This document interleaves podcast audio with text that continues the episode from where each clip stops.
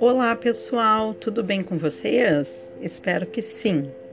Então, na nossa aula de hoje, a gente vai relembrar o pronome, que é uma classe gramatical que se relaciona, adivinha com quem?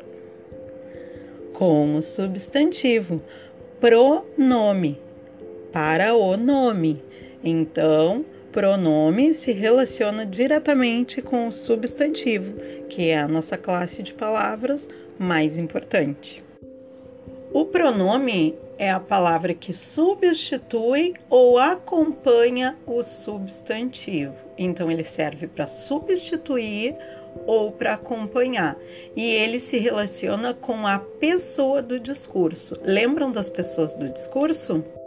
Nós temos três pessoas do discurso. Vamos relembrar cada uma então. A primeira pessoa do discurso é o emissor.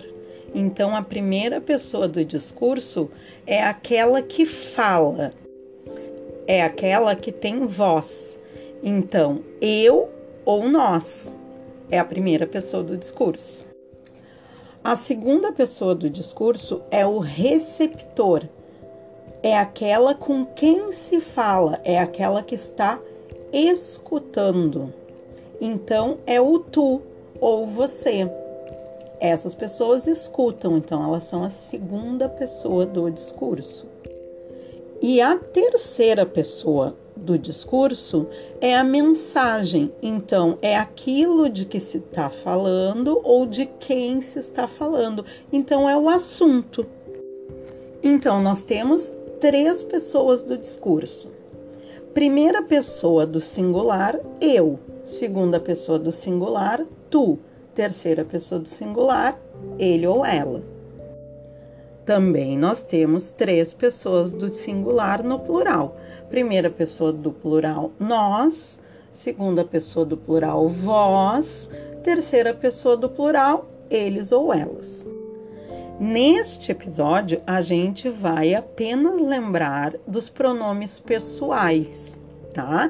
Eles se dividem em dois grupos: os pronomes pessoais retos, que são os mais conhecidos, eu, tu, ele, nós, vós e eles, e os pronomes oblíquos, me, mim, comigo, te, ti, contigo, se, si, o, a, lhe, consigo, nos, conosco, vos, convosco, se, si, os, as, lhes e consigo.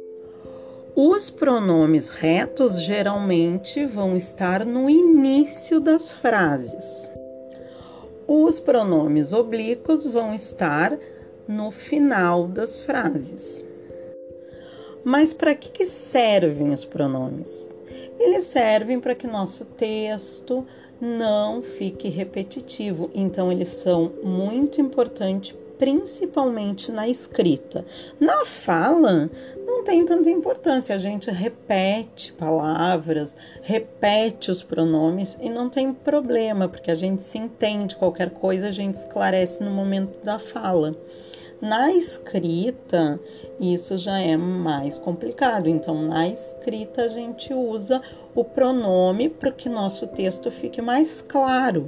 Então, a gente substitui palavras para o texto não ficar repetitivo e substitui pronomes também. Então, geralmente, o pronome oblíquo vai substituir um pronome reto ou um outro substantivo.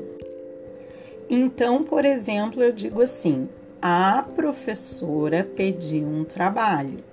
A professora deu um prazo de uma semana para entregar. Para que eu não precise ficar repetindo a professora, eu posso substituir por um pronome. Então, a professora pediu um trabalho, ela deu o prazo de uma semana para entregar. Agora vamos ver a aplicação de um pronome oblíquo. Ela disse que chegaria às nove e ele esperou-a no portão. Esse A de esperou-a Esse a representa o ela, lá na primeira frase. Ela falou que chegaria às nove e ele esperou-a, esperou ela. Só que, como foi lá para o final da frase, virou um pronome oblíquo correspondente, o a. E isso vocês podem observar no quadrinho dos pronomes retos e dos pronomes oblíquos que está lá no material do Google Forms. Outra coisa que é importante observar e que vocês têm o quadrinho no exercício 3 é a terminação do verbo e a transformação de alguns pronomes oblíquos. Então, ali no exemplo, quando o verbo termina em R, os pronomes o, a, os e as na forma oblíqua, eles viram lo, lá, los e las. Então, ele vai vender o carro. Aí, passando para o pronome oblíquo, ele vai vendê-lo. Quando os pronomes o, a, os e as acompanham um verbo terminado em M.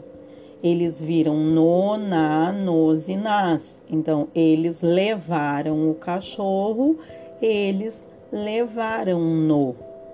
E isso também está disponível no material do Google Forms.